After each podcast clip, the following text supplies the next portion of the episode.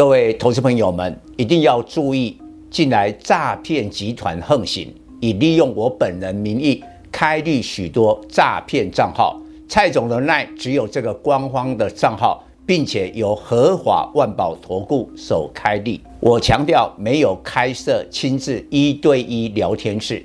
没有技术班教学，没有互委托下单，没有港股、美股及任何衍生性金融商品交易。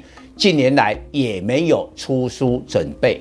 只要看到任何利用蔡总肖像开立的粉丝团，要求做出上述的行为，就是诈骗集团。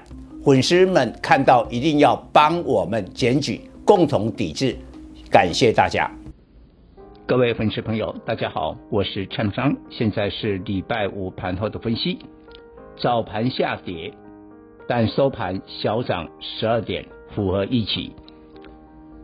那这个礼拜的周线是涨一百一十九点，这是连续第七红。下个礼拜呢，挑战第八周的上涨。由于第八周通常都是一个转折的时间，我认为难度会升高。其实你今天看好外资还是卖超啊，卖超了七十几亿，大盘能涨靠本土的资金。但是我们最关键的股票是看台积电，它一档股票占指数的比重是高达三成。台积电因为底部是四百三十三，反弹进入技术面的牛市门槛，就是涨了二十趴，是五百二。今天跌一块，来到五一九。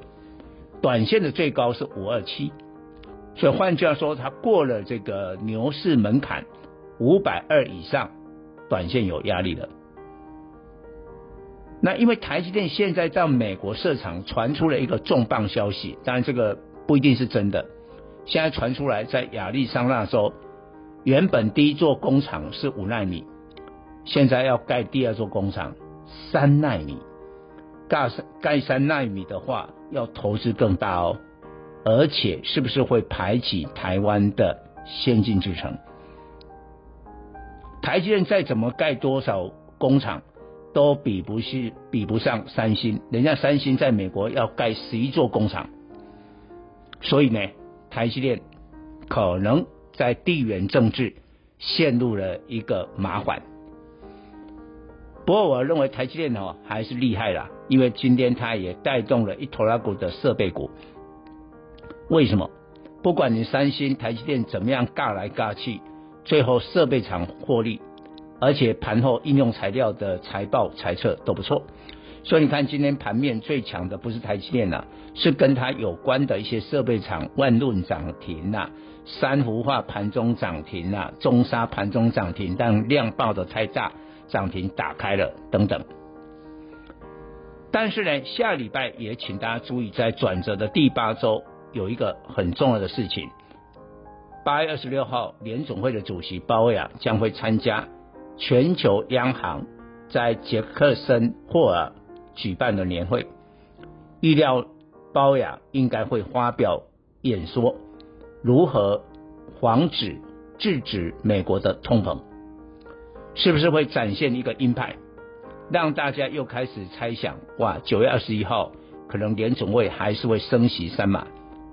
这个看下个礼拜，我觉得下个礼拜不管是美国的科技股、台湾的电子股都会有压力。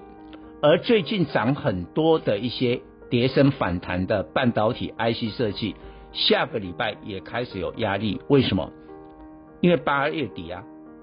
马上就进入九月就要公布八月的营收，但预计他们的营收是往下掉的，所以大家哈选择一个很短的空窗期。其实今天盘面已经开始投机，很多名不见经传的一些股票本波已经在飙涨，然后面板双股明明景气那么糟糕，今天群创拉出涨停，这个就是空窗期。但我提醒大家，假如盘面投机的话，这个行情就有变数，因为不可能大家都抢进一些低价跌升的股票，你还是要由业绩的股票来领导。所以下个礼拜第八周的上涨，我认为难度会提高。进出方面、选股方面要特别的谨慎，不要盲目追追逐啊，天天大涨涨停的投机股。以上报告。本公司与所推荐分析之个别有价证券无不当之财务利益关系。本节目资料仅供参考，投资人应独立判断、审慎评估并自负投资风险。